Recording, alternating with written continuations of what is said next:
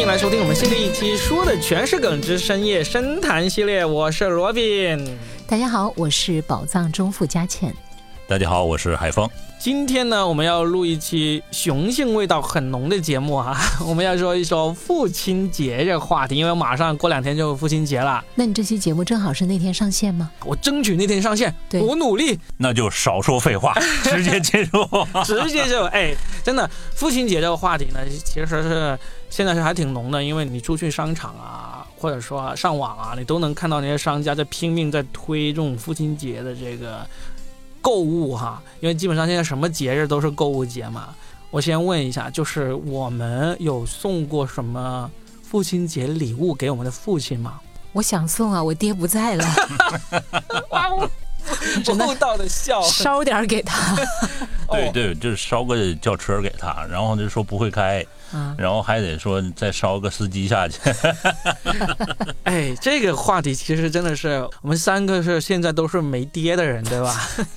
所以这刚才这个问题，我的答案是，我是真没有送过，因为在我有能力送礼物给我爸爸的时候，他就已经走了。他是在我读大二的时候走的。那种真正意义上的呃礼物的话，还真的是没有去买过。那么画个画、写个字，有没有呢？我也不太记得，因为当然我觉得应该有可能是有的，但是实际上那时候那个年代还没有父亲节这个概念。对不对？嗯，那我比你强一点儿。那个我爸在我上大一的时候就走了，还强 一点，强。现在是开始比惨了，是吧？好，下先看你还是比谁的爹命更短。我们这期节目到底是在干嘛？然后呢？我们的爹今天晚上会来找我们吗？你要是送礼物呢？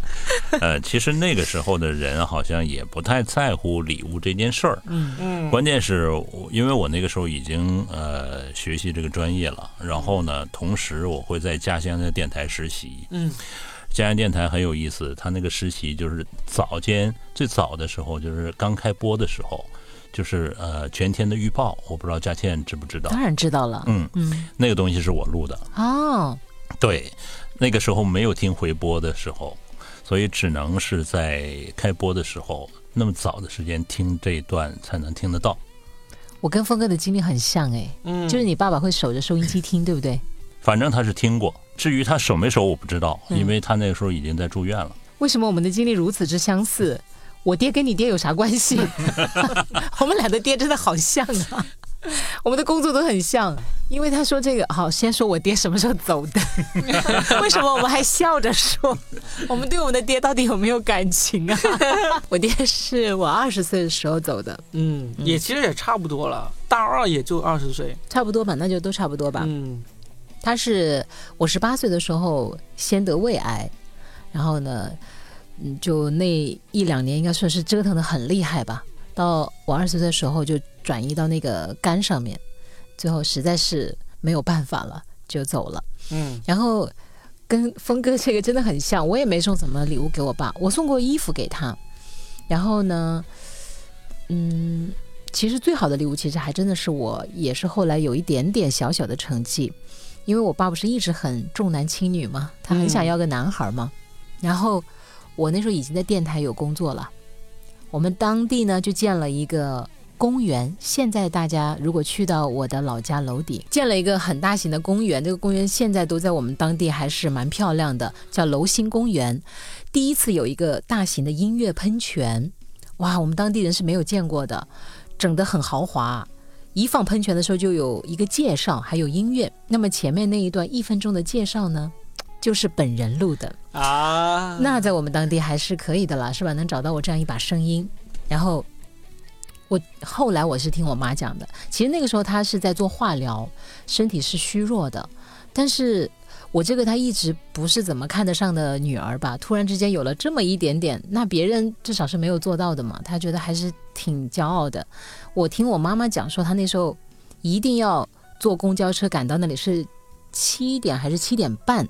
就一定会先放一段那个介绍，说欢迎来到什么什么公园。那么这个音乐喷泉呢，它是呃有什么样的一个来源呢？介绍大概就一分钟嘛。嗯。然后我妈妈后来告诉我说，她每天吃完饭就会急匆匆的吃饭，然后吃完饭就坐公交车去赶那个。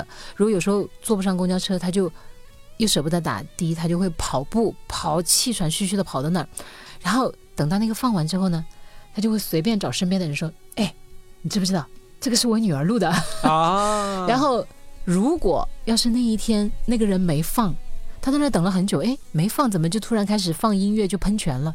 他就会去找那个公园管理处的人说：“你为什么不放？” 去投诉是吧？质问，就再放一遍好吗？明白了。后来我其实听这个的时候呢。哎，又想哭又想笑吧。就我觉得我这辈子其实跟我爹的关系谈不上很好，他也不是很喜欢我，我也不是很喜欢他。他跟我想象中的父亲不一样，我可能跟他想象中的女儿也不一样，但最终我们还是和解了吧。嗯，对，和解了。嗯，好啊。那既然其实咱们三都没有什么送礼物给父亲的那个经验嘛，都是精神上的礼物更像一点。一个是年纪太小，第二个是当年并没有这个习惯，也过父亲节这个习惯嘛。其实父亲节这个习惯可能也就这十年八年才流行起来的。那你应该这样想：如果现在爸爸还在，你最想送一个什么礼物给他？对，我们都来说一说。就假设此刻还健在的话，今年。你会想送什么给他？我自己刚才来的路上，其实我有想这个问题，我会送什么给他？因为我爸是一九四一年出生的，所以实际上到现在已经是。你看我八十二岁，八十二岁了，对不对？八十二岁，八十二岁的话，我能送什么东西给他呢？我其实我刚刚来之前我就说，啊，以我现在的经济实力，我应该可以送他一辆车吧。但是我想想，八十二岁的老头开啥车啊？老头乐都不需要了，好不好？然后我就想想，我会送开那种车，哪种车？模拟，模拟，模拟，模拟。然后我想，假如我爸现在还在，八十二岁，那今年我要送什么给他？我后来想一想，可能前几天我送了一个东西给我妈妈，是因为我妈妈她无意中发现原来还有这个东西，她就问了我一下，我就买了一个送给她。什么东西啊？筋膜枪。因为是我妈妈有那个颈椎突出压到她的那个神经，然后导致她现在右手的那个肌肉有点萎缩。看了医生，医生就让她回来自己回去要要要要要经常按摩啊，或者捶打一下子嘛。就无意中她就看到有一个朋友也是跟他差不多年纪的，然后有有用这个筋膜枪，他觉得哎这个比自己锤起来好像方便多了。他就说这个是啥东西？他问我，我就啊我说筋膜枪，你想要就马就马上给他买了一个。然后我就想。那假如我爸现在还在的话，那其实他估计也会挺需要这个东西，因为这个东西呢。嗯，很好用，真的是很好用。就是对于我这种特别不受力的人来说呢，是别人送给我，简直就是对我的一个酷刑。但是对于我妈是特别受力的。我们有有一次带她出去按摩，是那个沐足，就人家那个小伙子用尽了全力给她按摩，我妈都好像没啥感觉那种。就和小伙子废了，很费小伙子。你这是开车，我觉得，但是我没有证据。所以呢，就假如说今年啊，如果我爸还在的话，那。我真要，因为我们想说这个，其实也是想要给大家一些参考嘛。父亲节马上要到了，你要送礼物给你爸爸的话，那你看根据我们说出来这个父亲的这个年龄，说不定也可以给你一些参考，对吧？一个筋膜枪大概是好一点的，大概也就四五百块钱，普通的也就一两百块钱，我觉得挺好用的，就是充完电之后就咚咚咚咚咚，就就弄个给他按摩个十分钟，每天这样弄一下，我觉得比以前那种什么洗脚盆啊、按摩仪啊就好用多了，因为。那些筋膜枪它其实体积很小嘛，就跟一个小小的吹风筒差不多，而且通常来说现在都有一个那个很精美的那个小包包来装着，去到哪里都可以带上，可以用一用。希望听众们听完之后，你也可以考虑，哎，要不我爸好像也需要这么一个，嗯，对吧？那峰哥呢？我其实没太想好，因为真的时隔太久了，大概二十几年已经过去了，足以证明就是我。和他的交流是比较少的，我不知道他会喜喜欢什么，但是我知道他嘴馋，就是会吃那个那种小饼干之类的东西。当然，呃，后来我逐渐长大了之后，我才明白是因为他病，就是说他心脏病呢，可能就是随时可能会感到饥饿等等等等。哦，对，因为呃，我记得就是那个小饼干是他藏起来的。嗯，我们已经很大了，不是小的时候就会，呃，喜欢吃这种东西的。但是他藏起来了，我当时就看到之后我没动，我就觉得很有意思。就是他，但是他那时候年纪也不大，你知道吧？就是也才不到六十岁的人。然后我说你藏藏这个东西干嘛呢？就是还怕我们吃吗？等等等等，我不太理解哈。然后你说如果他还就是再生还在在世的话，我要送给他什么？其实。呃，我不会特意送给他什么，就是呃他需要的我就给他就好了。比如说最近呢，就可以换一部新的手机啊，等等等等都可以。你想，哎，他如果还健在的话，今年是多少岁？健在的话应该是八十二岁，八十二岁，也是四一年。对，嗯，OK，所以那你想想，四一年的老人家，其实我们说这个并，因为我们不可能再送嘛。我其实我们说这个也有一个目的，就是给我们的听众朋友们一个参考，可以烧一波，烧一波。所以这期节目是清明节的节目，不是 明年清明节再播一次。七月半，七月半。我觉得我们的听众里面肯定有他们的爹，肯定是有八十岁左右的，八十一二岁的。帮我们的听众朋友想一想，值得送的有什么？开个账号，抖音账号。那佳倩你会送什么？我会送两样东西。多大？你爸有健在话，今年是？可能是六十七八左右。六十七八啊。嗯，对。然后呢？嗯，我送两样。嗯，送一副牌给他。呃，麻将吗？嗯，就是那种被大师开过光的那种。因为我爸爸真的很喜欢打牌。嗯。然后呢，运气一直不好。嗯。我就希望能送一副牌给他呢，能够让他。赌运好一点点，你送一副可以出千的那种牌给他。我也想过的，想过的。不行，因为我跟佳倩聊过，他爸手抖，就即使出千也能被人看出来。他为什么一直很难赢呢？他心理我不知道是心理素质还是说他的其他方面，他只要一抓到好牌，他的手就开始抖。他周边那三个人就知道。贺师傅抓的是什么牌？不跟，就立刻，哎，他们不是打麻将，他们是打跑胡子，是我们湖南的一种纸牌。嗯，可能有湖南的听众就知道。然后第二个，我想送，真想送一辆车给他。六十多岁一辆车应该还是挺适合呀。因为我爸是一个很虚荣的男人。嗯，真的，六十多岁送一辆车很适，特别是现在，你看，嗯，是。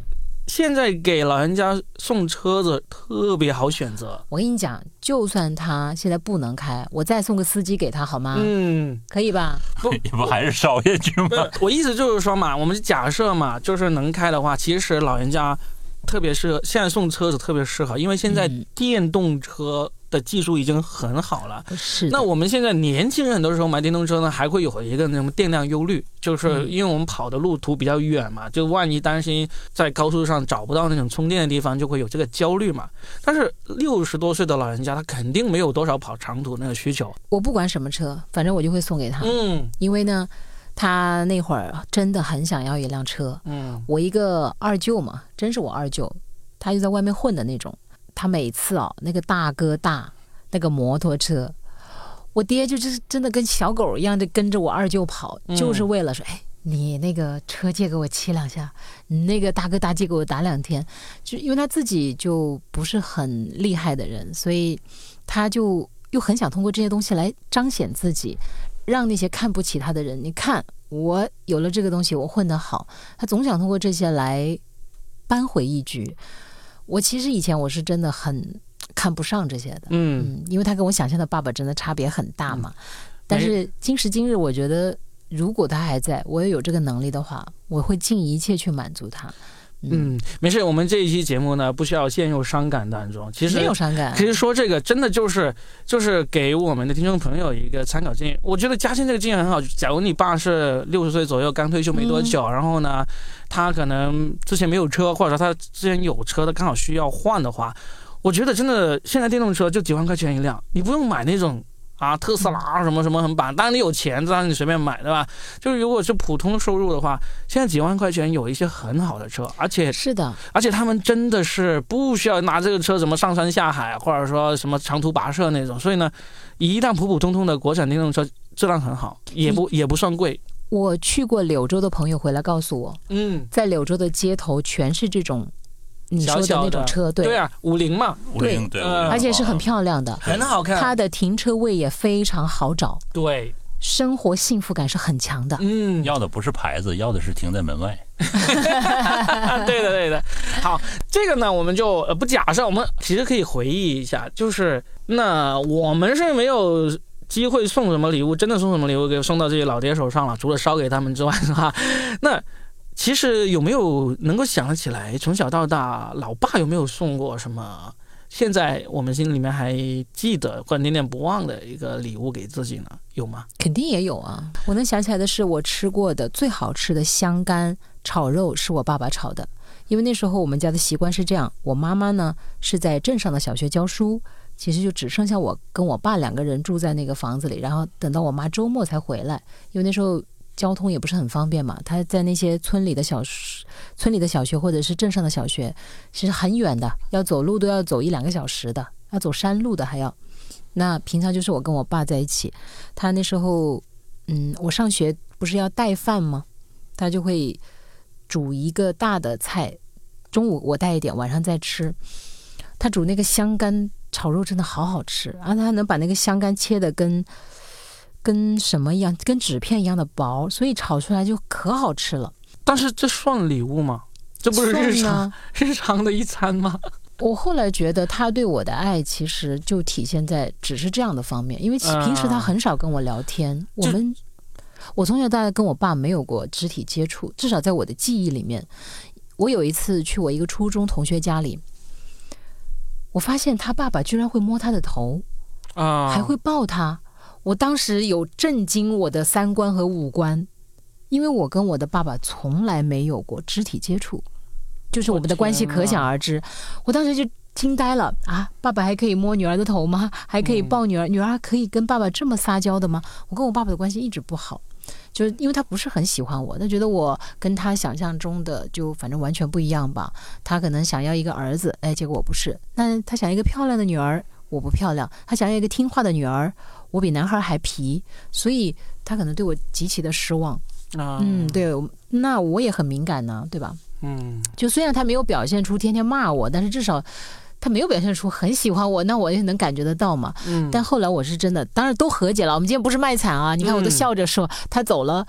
我也很伤感的，也很难过的，而且其实有些情感是真的，你要到一定的年岁之后，你才能够更加明白其中的浓度和它的杂质是怎么样来中和的。嗯，我觉得今时今日，我想起他，我其实之前还写过一首歌呢，你们俩都看过的嘛。嗯嗯，就是我挺想在梦里和他见个面的，因为我知道生活中是见不到他。我那首歌，我就不说歌名了，反正那些词是我发自内心的，就是。我这么多年就没有梦见过他，嗯，我可想梦见他了，因为他没车。峰哥，你这个老司机啊，嗯嗯，然后就我想跟他说一说，其实他的女儿现在不一样了，嗯，真的完全不一样了。我不说一定符合他喜欢的那个样子，但是至少我能够让他就。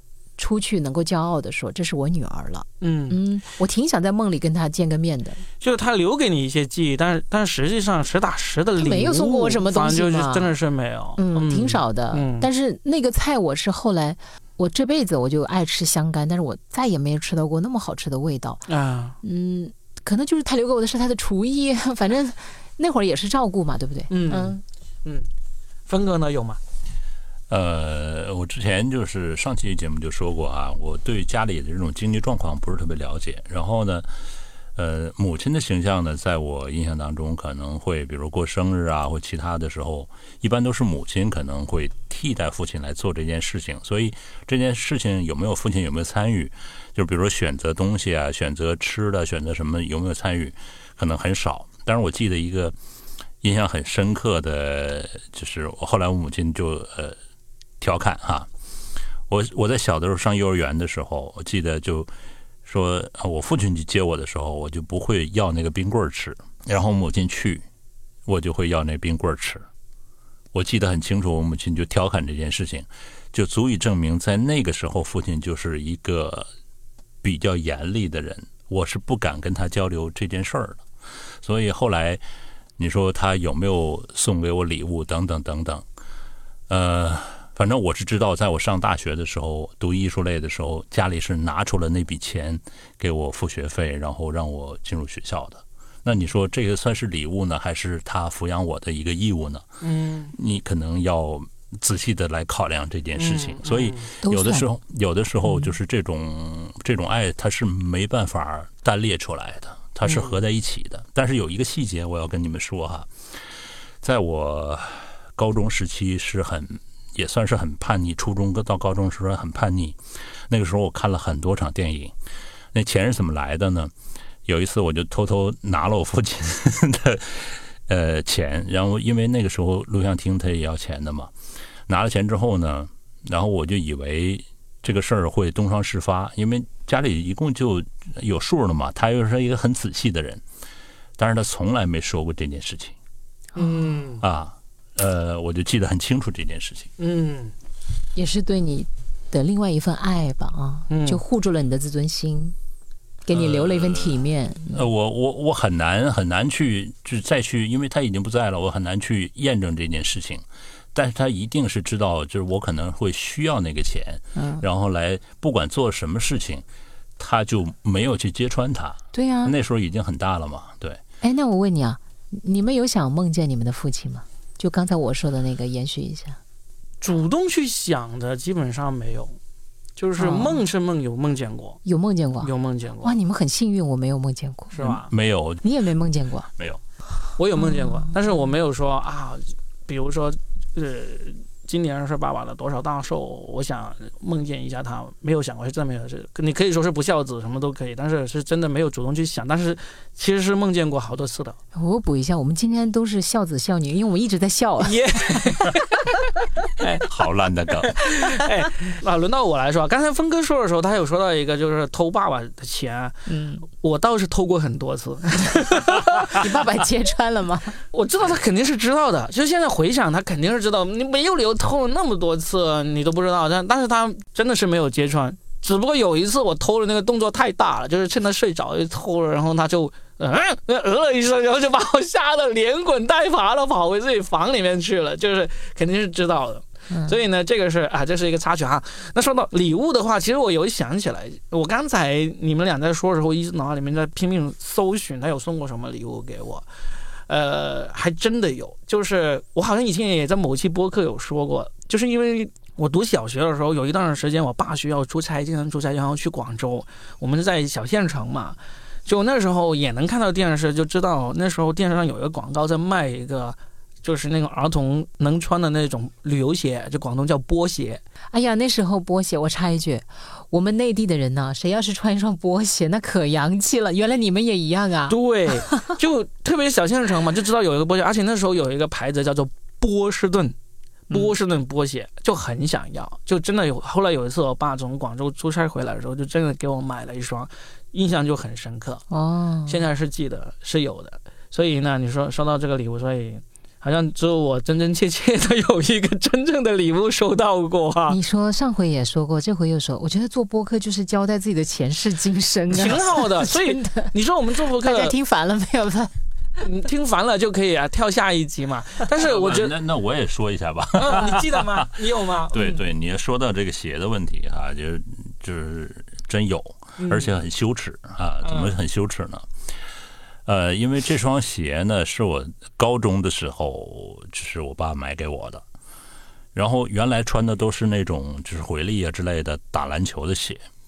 这双鞋呢，是家里一个老邻居，就是关系很好的老邻居。那老邻居的孩子已经长大了，在那个我们当时的地下街做做生意，那就做这个鞋的生意。我爸给我买了一双什么鞋，你们知道吗？嗯，就是当时那种波鞋里面会有。闪光的啊！我已经高中了，你知道吗？啊，对，就是是你想要的吗？不管我想不想要，就是这双鞋穿在我的脚上，然后我穿到学校去了。嗯，学校只只此一双。妈呀，骚年，真正的骚年。对，就是挺羞耻的，但是呃，现在回想起来都是现在觉得羞耻，是当时其实不羞耻，觉得很得意呢。呃，当时我也觉得，因为一般小孩才有这个东西，但是后来我发现，就是因为这种东西装在鞋上是第一次，嗯，然后我还很注意的，就是就使用那个电池，每天给它充电是吧？纽扣电池，纽扣电池不容易买，不容易买啊！你看。做博客就有这个意思嘛，就是你看我，如果我不提起鞋，那峰哥也想不起来那双闪光的、闪光的波鞋，对不对？你说这个事情，你说有意义吗？不管有没有意义，这就是你的经历啊，是吧？就是你能够想起来，那从这些呃寥寥不算很多的这个礼物的回忆当中，我们回到啊我们开始聊一个可能会有点沉重的话题啊，或者说也不一定沉重。其实我想聊的是，那我们可以聊聊，其实爸爸对我们的这个现在的这个人生成长有没有一些很好或者很不好的影响？我来先来聊第一个很沉重的哈，很沉重。我的我们要准备纸巾擦眼泪，也没有不会，但是我。我爸给我的一个很深很深的影响，大概就是在我高中到大学期间就形成的。我那时候有一个很明确，到现在心里面都很明确的一个想法，就是我不要变成我爸爸这样的人。哎呀，同意楼上的说法。因为真的是回想起来，我爸爸肯定不是一个世俗意义上的成功人士。他就普通的一个职工，然后后来呢，就他在他退休前，他就也出来创业了，但是也不成功。然后不成功之后呢，他也没有再回到那个单位里面工作，所以呢，他一直在到他那个退休年龄之前，他其实都是过得很不如意的，性格就真的不太好。就是对我妈呀，对对我们都不是非常愉快愉快的回忆，就是但是不至于有家暴啊，或者说那种嗯很不好的那种回忆。但是他的不如意会迁怒到家人，就是因为他那时候是确实是已经因为那时候接近退休了，然后呢又又没有这个很稳定的收入。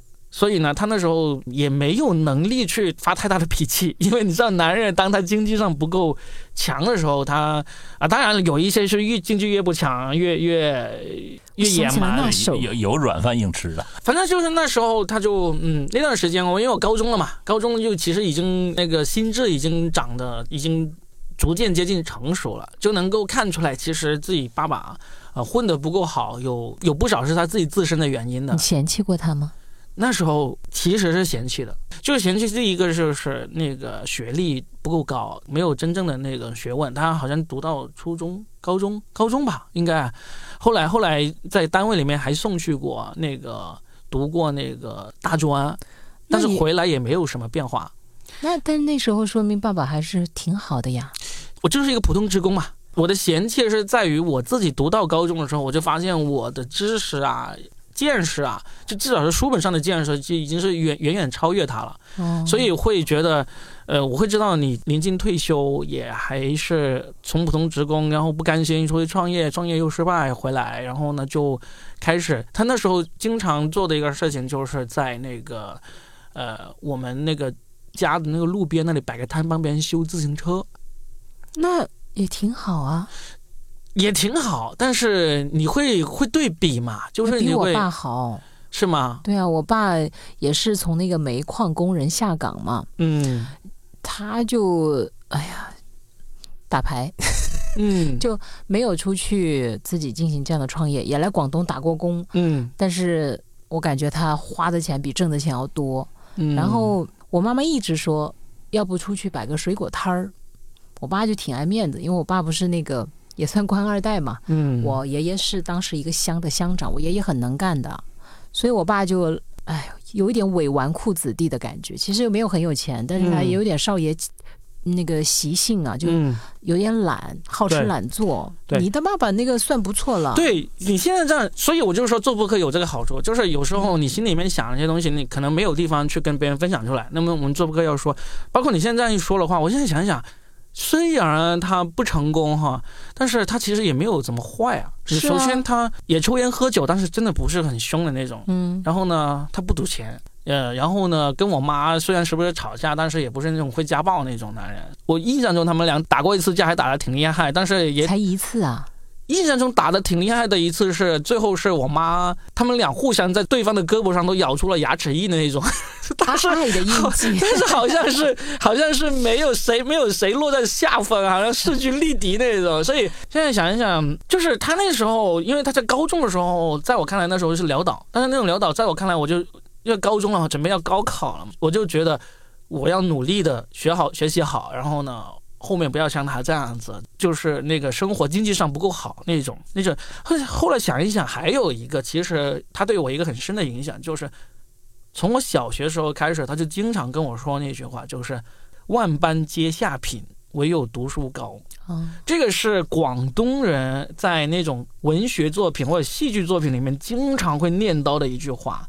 我不知道，呃，就是广东以外的文化对这句话有有有多。就是强不强烈哈？有啊。但是我印象小时候，不管是看那种乐曲啊，还是看或者香港的那种电影电视啊，都会经常遇到这句话。而我爸和我妈就特别特别想要把这句话好像印到我们那个脑子里面那样子，反复给我们洗脑说：万般皆下品，唯有读书高，一定要读好书，一定要读好书。所以现在想一想，可能这就是对我他对我最深最深的一个影响。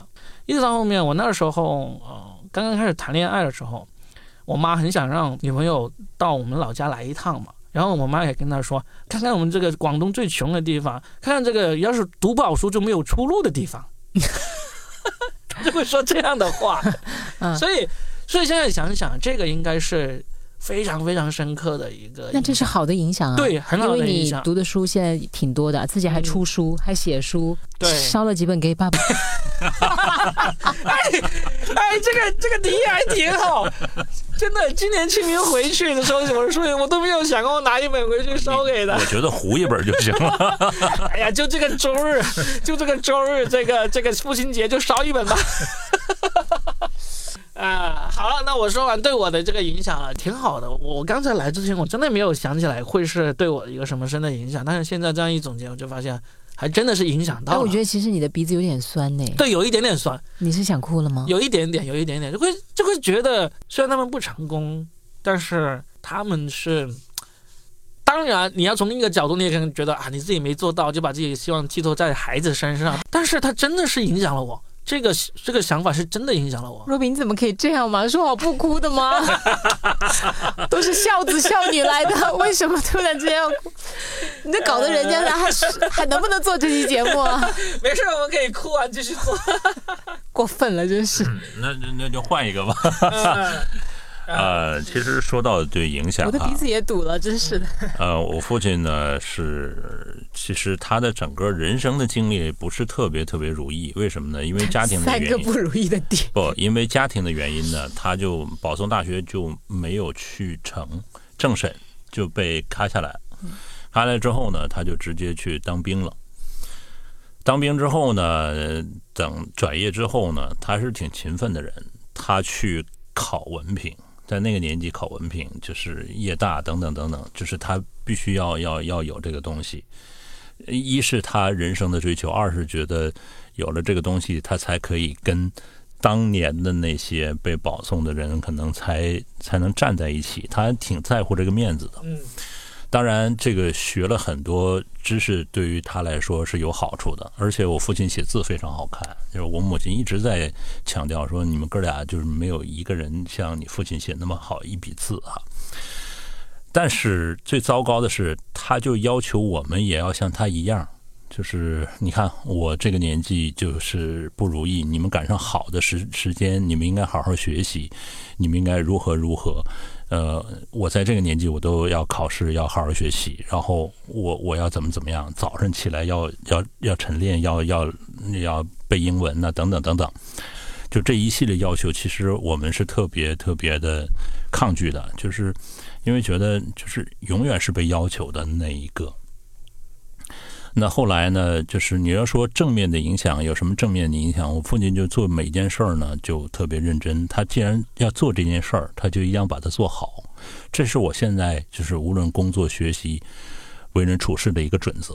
我既然答应了人家，我就一定要做好。这是他对我的一个非常正面的一个影响。嗯，挺好的。那后来对，就是在我学习不是特别好的情况下，就是我没有当当年没有可能考这个专业，还没想到考这个专业的时候。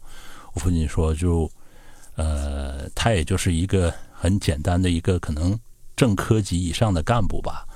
他说没有更多的能力帮助我。他说，如果你高中毕业没考上任何的学校，我有能力把你送去我战友的那个地方去当兵，很好的一个地方啊，祖国的心脏，可以送到那儿去当兵，给他做勤务员。”这是我是可以做到的。当时的对做了这样一个保证，那当时我心里就是有底的。我学的再不好，然后我可能去当兵，但是也由此激发了我。我说我凭什么就去就是被你这样安排啊？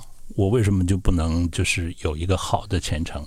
再后来他病了之后，我就知道这个 希望很渺茫了，因为我不知道那个情况是怎么样子。一是家庭呃经济条件，二是他的这种身体状况我都不知道。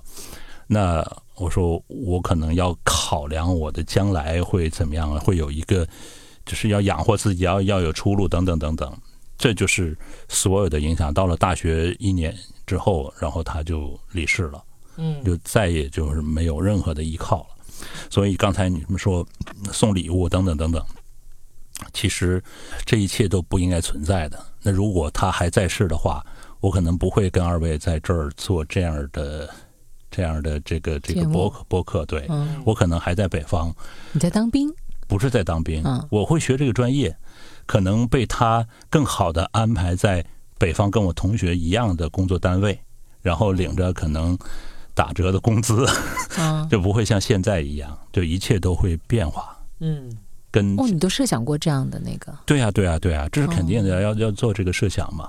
嗯，我都没想过这个。嗯，对。那佳倩呢？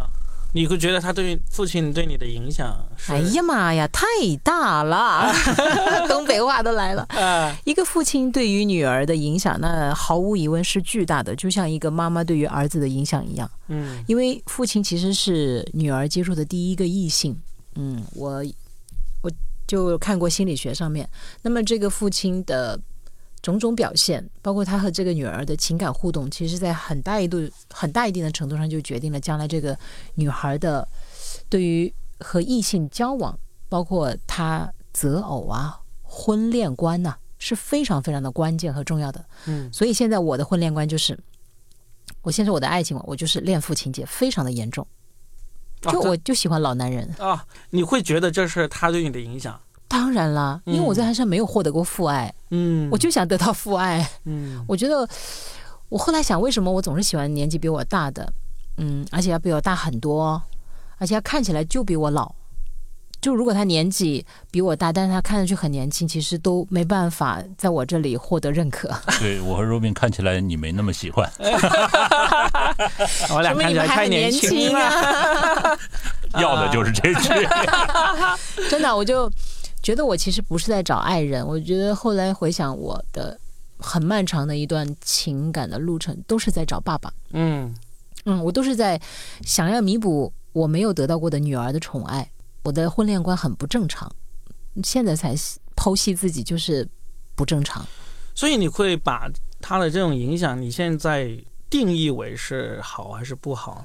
有好也有不好，嗯。也不能光说这个情感上了，也说人生了。嗯，他给我最大的好处就是我不打牌，因为我见过他打牌的带来的种种不好的后果，甚至他那个病其实就是因为他打牌，他们一坐啊就是一整天的，吃饭都不怎么按时的。他那个胃病是怎么来的呢？他一开始的胃其实已经痛了。可是他就不去看嘛，不去看呢，最后等到他实在痛到不行，一查就是胃癌嘛。嗯，那就是因为不按时吃饭，哇，打起牌来他们真是没日没夜的。我跟你讲，而且又抽烟，我真的很讨厌那个氛围，真的。但是现在我能够理解了，但是我基本上是不喜欢打牌的，嗯，而且我甚至都不喜欢玩游戏，就可能也导致我成了一个无趣的女人。也无所谓了，反正就是我对打牌是极其的抗拒的。嗯嗯，这个很好啊，它让我没有赌性，就是我不是说人生不去赌，而是说至少在这件事情上面，我是不会沉沦上瘾，不会搭进去我的很多东西的。嗯，然后他给我的其他的影响就是，也让我变得很要强，因为他不是看不上我嘛。嗯，那我就很想证明给别人看，就是我没有你想的那么差劲吧。嗯，然后也有。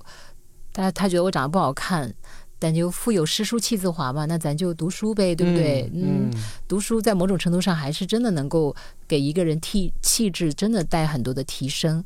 重点其实是拓展你的认知，然后让你不再会被某种东西给局限，你就能够换多角度去看同一个问题。嗯，就是很好啊。哎，我发现。这个跟我爸有点像，就是他身上在我们那时候觉得不好的东西，反而是让我们就以此为戒，说我不要，是的，我不要这样 成为，不要成为他那样的人。对，这个反向激励、反向影响，我觉得。但我觉得这个不是常态，都这样。有的人可能真的就，呃，不会像我们这样能够从那个不能说淤泥啊，没有逆势飞扬吧？就是不会从这些，呃。就是负面的东西里面找到正面的东西，有的人可能就沉沦了，或者是他就觉得也无所谓了。对，我爸就这样，我也这样了。哎，对呀，就有些人会这样嘛，对吧？那毕竟咱三个现在也还不说小有成就，那至少也算是啊腰缠万贯了吧？那个吃得上饭，没有，刚才都是开玩笑，就是至少我觉得我们还是在各自的领域里面，应该谈不上最好，但至少也不是最差的吧。而且还能拉出去遛遛弯儿吧？是不是？嗯，所以其实从这个角度来看的话，这个影响是真的还挺巨大的，非常大。是啊，但是好，那我们聊完这些呃实实在在的跟回忆跟个人有相关的，我想聊点虚一点的。因为我其实在我女儿出生之后，我就一直在思考这个问题。你们俩都当了爸爸，对，嗯，对我女儿今年刚刚十岁，我我一直思考的这个问题就是，其实究竟爸爸的作用有多大？大，特别大。嗯，好，你来听听我的想法哈。因为呢，其实我在我女儿出生前，我就翻译了一本书嘛，叫做《好女儿全靠爸爸教》嘛。那个是一个美国的心理学博士，他有四个女儿，一个儿子，他真的是从理论到实践都经验很丰富的一个心理学博士。就我给他翻译那本书，非常明确的说了这个爸爸对女儿的那个影响是很大的。作为翻译者，我肯定很认同他这个这个理论，而且我也从这本书里面学到了很多东西。我跟我女儿相处的时候，我有很多原则，其实都是基于这本书出来的。这是一本很好的书，但是呢，呃，它其实那个呃，并发行量并不是很大，它中文版那个出版商并不是做的很好。但与此同时，我自己从我自己的实际的那个生活当中，我也一直在思考，就是我对我的女儿影响有多大，或者说我的女儿有多需要我。十年过去了，我现在感觉越来越感觉到有一个，似乎我的作用没有那么大啊。因为其实你们认识我，你们都知道，其实我跟我女儿关系很好的，我也做了很多事情，是让我女儿、让我家里人、让身边的人都觉得做的挺不错的一些事情，你们都挺认可的一些事情。但我自己，我就说为什么我们现在接下来要说这个东西是务虚的呢？是因为我在思考这个问题，因为。现在我们的生活是越来越文明嘛，就是特别是在这个呃深圳这样一个地方，一个女性她其实是很有可能是光靠自己也生活的很好的。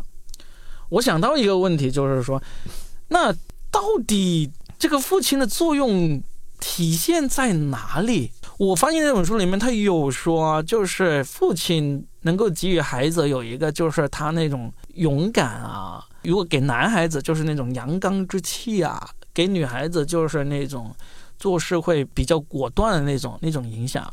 但我觉得这种影响的话，第一个是很虚，第二个是不一定真的就是非得是爸爸能够给的呀。他身边的人也有可能给，他的老师也可以给，他的同学也有可能，朋友也可也有可能可以给。你就一定能够说这是爸爸给的吗？现在我是越来越怀疑的，因为我现在跟我女儿是一个非常平等的一个。一个相处的关系，我俩就像就像两个朋友一样，就是我不会对他做的事情会有一些很常见的家长的那种去指责，比如说我我女儿当着我的面，是从来不会忌讳自己正在看什么视频、玩什么游戏，从来不需要在我面前藏起来这些相应的东西。我甚至我在他面前也也不怎么藏起来，所以我觉得我们俩其实就是一个非常平等的关系。我不知道我能影响他什么，但是我自己感觉。因为你知道，父亲从古至今有一个很重要的作用，就是提供这些物质方面的一些供给。那现在像我们家庭的话，其实我们两夫妻经济都很独立，就是从来不需要给对方钱。但是呢，我们基本上就是家庭开支各方面都是忽然少了一个，其实也没什么大问题那种感觉。所以我就想，你像这种这种情况，其实是在文明的社会、发达的社会会很普遍的。最近我就经常思考这么一个问题：在这个越来越文明的社会，当父母双方其中一方就已经有足够的能力来支撑起这头家的时候，父亲的这个作用似乎是会越来越弱，甚至是不需要那种。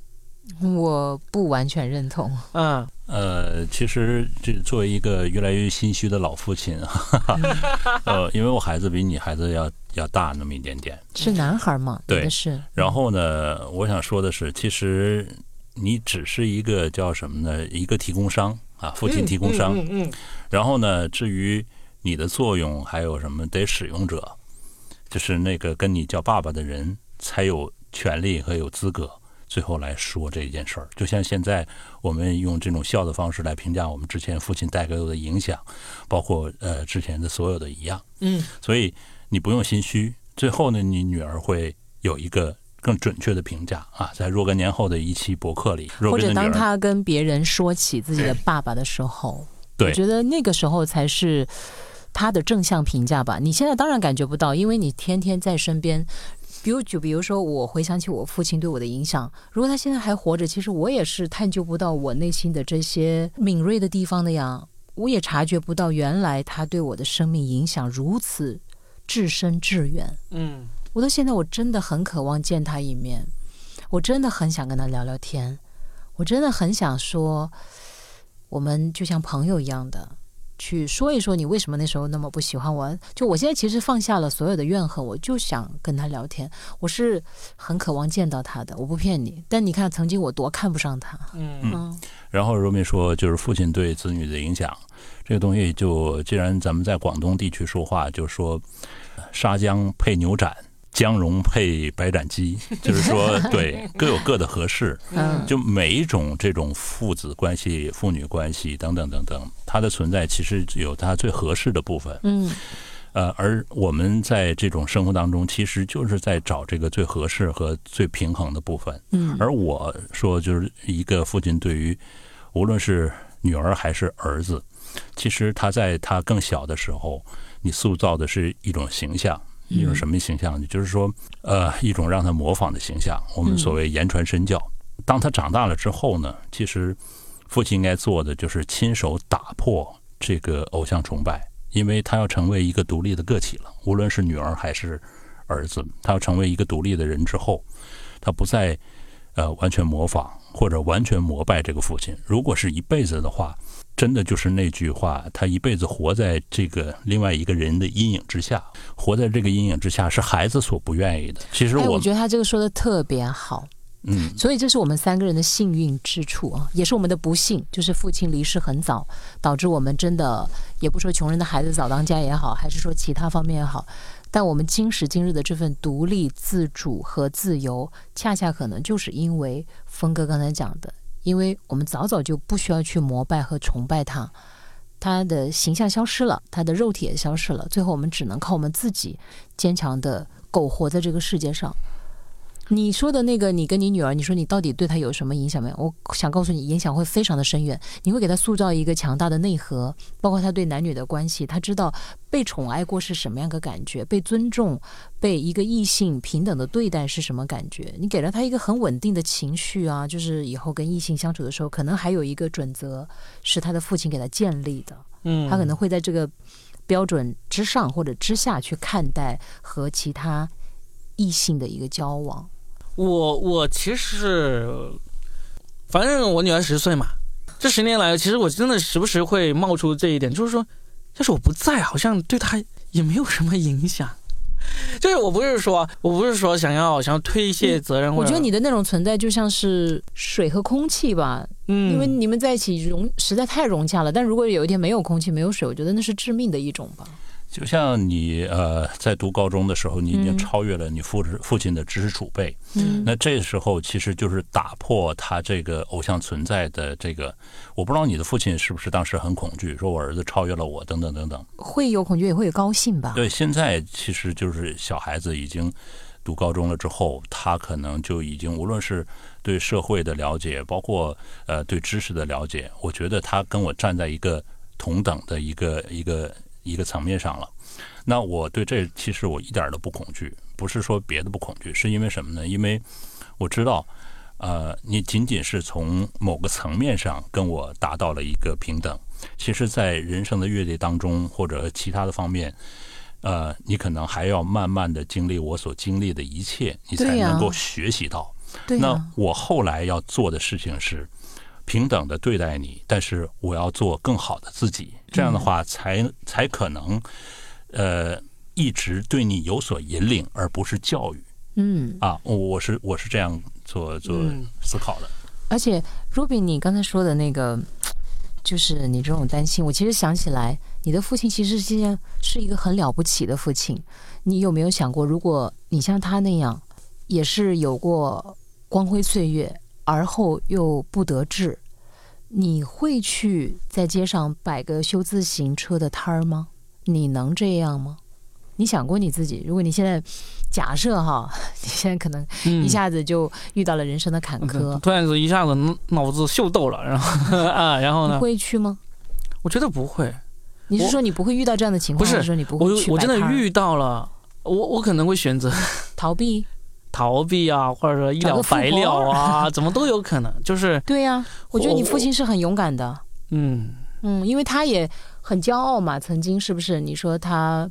读高中，然后再去有保送上大专，在那个时候，大学生都是天之骄子，那他其实就跟天之骄子也就那么一点点的距离了。我相信他是一个很骄傲的男人。公公标，公标，公标。我不知道，我我反正反正我自己是会产生这种困惑，是因为刚好父亲节到，我自己有在思考，我说究竟这个节日在纪念父亲的什么？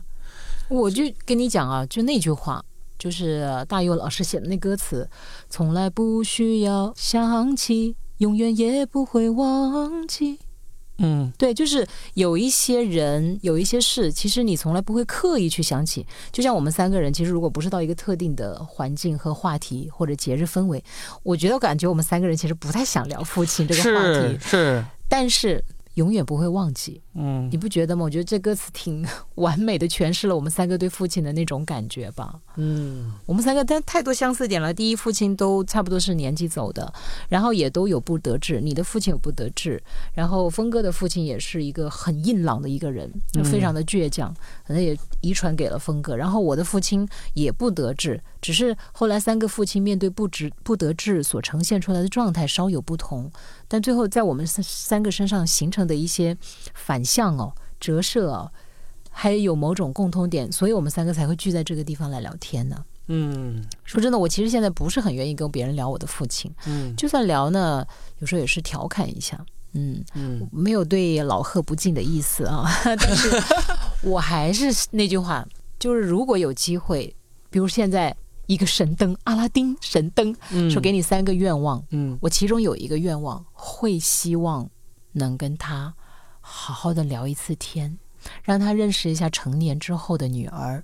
真的执念很重视啊！你看了最近那个林志玲的，我没觉得重视，他只是聊个天儿，没让他活过来，就浪费了一个愿望啊！什么叫浪费啊？你这个人 就就用掉了一个愿望啊！但是你要知道，我。后来的人生路上很多的命运的转折，包括我的自己陷入到的情感的漩涡，就是跟我爸爸有关。我觉得解铃还须系铃人，我要解开我心里的那种心结和一直以来我都想不通的问题，我就想跟他聊一聊。也许跟他聊完之后。可能真的，我不是说一定找到答案，但至少也许我放松了呢。当我放松以后，是不是我其实就是放过了我自己？嗯，我感觉现在我很多时候都是在跟自己较劲儿。我为什么要跟我自己较劲？我也想不通。那就追根溯源嘛。那其实就是少女时期成长的阶段里面，你没有得到一个很好的男性的对待，你就形成了一个讨好型人格。你就觉得为什么我的爸爸总是不喜欢我？我就想办法让这个男人喜欢我。你看过那个被嫌弃的松子的一生吗？我看那个的时候，我特别难过，我都看哭了。但是你这个更加印证了我这个节目开始前的想法呀！啊，就是他对你的伤害才让你伤害啊！但是你一个角色的存在，你如果是伤害才会让让你记住的话，我觉得这个角色就不重要，甚至是不好啊。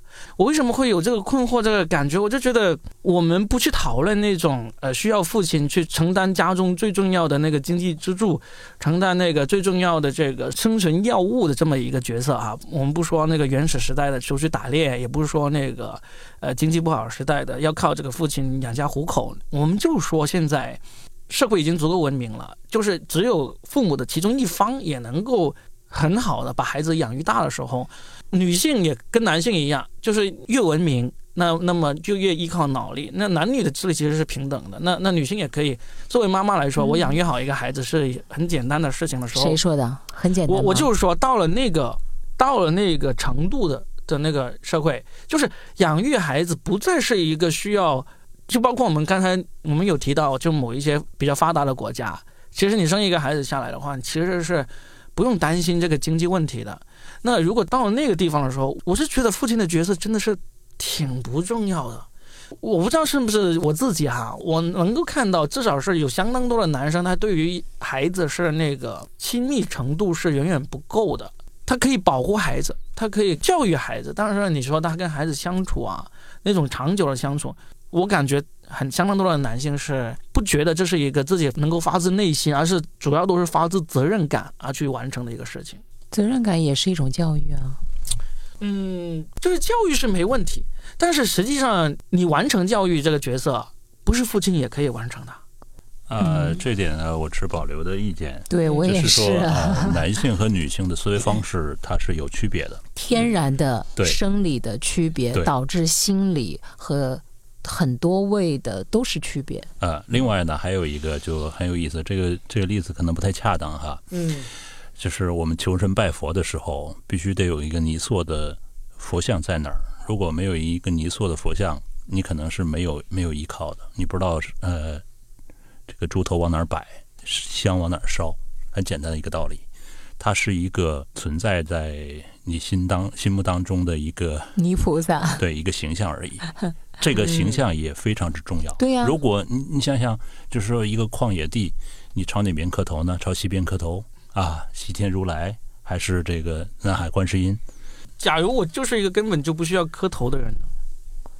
你说的那个是极其的少数的，我相信大部分人还是平凡普通的人。在你没有成为一个独立个体之前，你是需要这个。对，我们都有这个成长的过程。嗯，就是当我们幼小的时候，没法把握和面对和理解，包括去驾驭或者是挑战这个世界的时候，你是需要保护的。嗯，无论什么样的保护，无论是父亲还是母亲的保护，都需要。但是父亲的保护可能。来的更安全那么一点。我突然想到，其实他讲的这个呢，我想到了另外一个，嗯，可能不是说非得你这个亲生父亲扮演这个角色，对，但是他是也需要另外一个异性或者一个成年男性要扮演这个父亲的角色，但不一定是这个有血缘关系的父亲。我说的就是这个意思，就是父亲在这种非常文明的社会、非常经济发达的社会里面，他其实很像一个工具人的角色。我我始终有说，我我我认为我做父亲做的挺不错，各方面的责任也都尽到了。但是我越尽到责任，越做得好，我就越能够感受到我做的事情没有什么了不起。就是另外一个工具人，不管他是男是女，甚至还是一个 AI，是一个机器人，他都有可能做得到。这就是你最近是不是婚姻出问题了？你要想到核心问题就是这个：AI 永远替代不了人的，就是温度。对呀，嗯，还有那些细微的。无端的情绪难以名状这个词我是很喜欢的，嗯，好多东西我们是难以名状的，你都找不到一个具体的东西，但这就是可能我们跟所谓的智能的一些区别吧。所以中国有一句古话，就是说，呃，生恩不如养恩。所谓养恩是什么呢？养恩就是朝夕相处，嗯，很重要。就是，呃，佳倩说，你看我从小的时候就是缺乏父亲这种爱抚，就是。不知道这个女孩子和父亲可以撒娇，她可以摸着她的头。其实，这个是人生命当中很关键的部分。你打小抱着这个孩子，给他喂奶，给他换尿布，给他把尿，包括他摔倒了帮他扶起来，等等等等，这一系列。上学的时候牵着他的手，到后来他甩开你的手，那就是他一个独立的过程。但是这之前。他享受到来自另外一个人、另外一个男性的接触、呵护、呵护，这是一种心理上的东西。这种东西就很灵异了。你说，嗯，没有也可以，妈妈也可以做这样的事情，但是男性和女性的这种触碰是不一样的。所以你说的这个生恩不如养恩呢，就是其实也是支撑我最近这个思考的一个点呢。但是养的也需要有那么个人呢。后爸也可以养，或者说妈妈的男朋友也可以养。这个情感传递还是不一样的，这个密度啊和浓度啊是有差别的。嗯，首先，那现在罗比你，既然你这么想，你去管一个新的女人的孩子，你能像对待你女儿这样吗？尽管你跟那个女人可能很相爱，我们就这么假设，你所谓的视为己出，你能做到多少？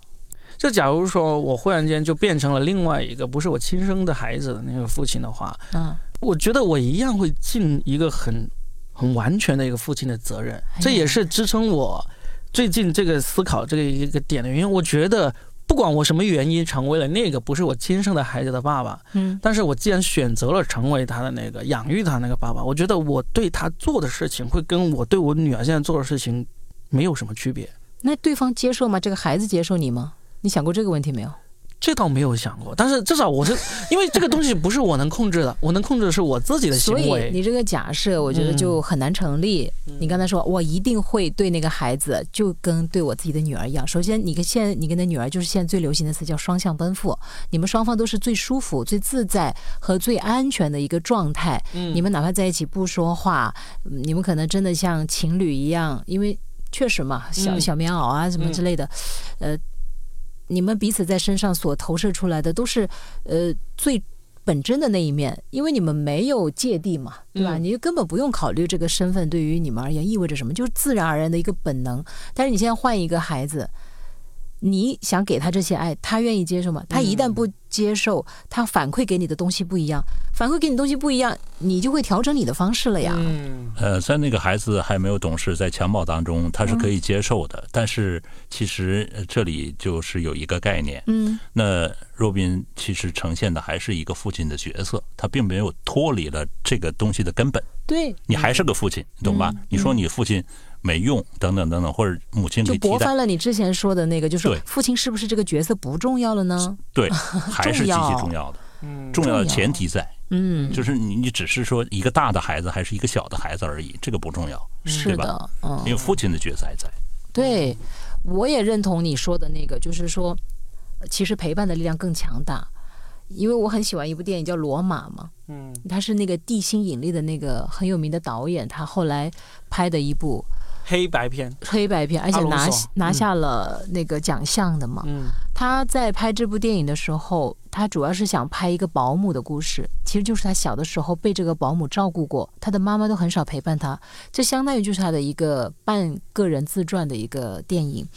他去找那些投资方的时候，他说：“我这个电影拍出来可能是没有什么票房的，因为它不商业，它就是讲一个保姆，还很平淡，可能你会赔本哦，但是。”对方也跟他说可以投，他真的就是为了回报给之前小的时候受过这个保姆的照顾，一个没有太多文化，是菲佣还是哪个国家，反正就是一个很贫穷的国家的一个女性，但她受到了很好的照顾之后，她就成年了，她有能力，她用这样的方式来回馈这份爱，因为她曾经得到过很好的爱，我是很感动的。你刚才讲的这个。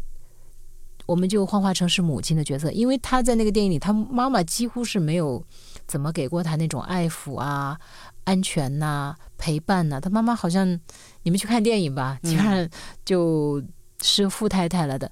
他更多的是来接收到来自于这个保姆对她的那份像母亲一样的关爱，她就把这份爱投射到了这个保姆身上。嗯，但她还是需要爱的，只是看谁来扮演这个母亲的角色。嗯嗯，好吧。总之，我觉得这期我没有把我呃内心的困惑真的解释的很清楚。后面我还会继续去梳理一下啊。反正节目时间，那个想当哪个女人的 那个新丈夫啊？我们帮你参考一下，你把那个女人和孩子带出来。对，甚至我们都可以录点啊，对对对，然后你把你 你的困惑加进去，吧对对对剪进去。哎呀，好吧好吧，反正我们这期呢，也就是。是，我们好像第一次聊父亲的话题是吗？就是专门没有中间偶尔也聊过。OK，好吧，反正这一期呢，就因为恰逢父亲节，我们就聊了一下父亲一些话题。另外呢，我提个话啊，上回你们说读人家留言的，这没事，没有是这样子。我我有想到，因为我看了一下留言，其实有很不错的留言，但是也不是太多，我们就再缓一缓，把父亲节这一期放出来之后，我们下一期读好吗？下期一起读，因为有一两条留言很有意思，我很想读的，但是呢，还是有点少。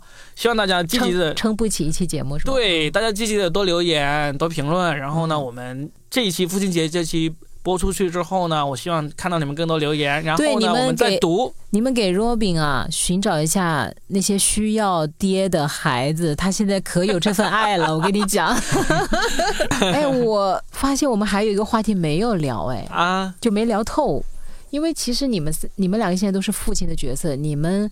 平常在孩子心目中，其实 Robin 聊了一下，峰哥还没怎么聊。以及我其实作为一个母亲，我怎么样去跟我的孩子去相处啊？包括孩子的父亲啊，我们都没怎么聊这些。没有跟孩子相处聊过很多呀，就是就在各各期话题里面，我们都穿插了说，我们的听众其实是最清楚，因为我时不时有看到一些留言，他们会说起我跟我女儿相处的一些细节。哦，你可能说的多。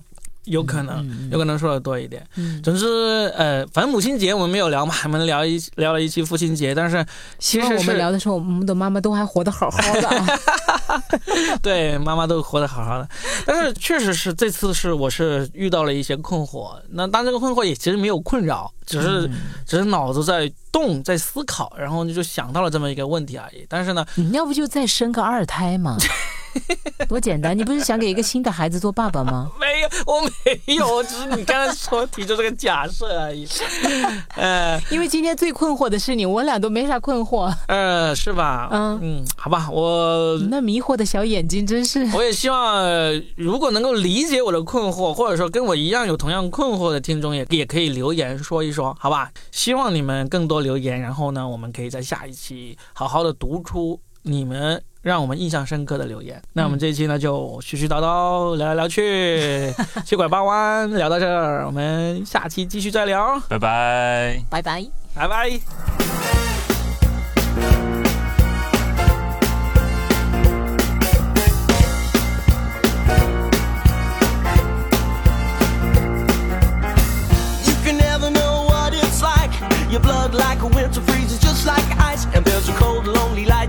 the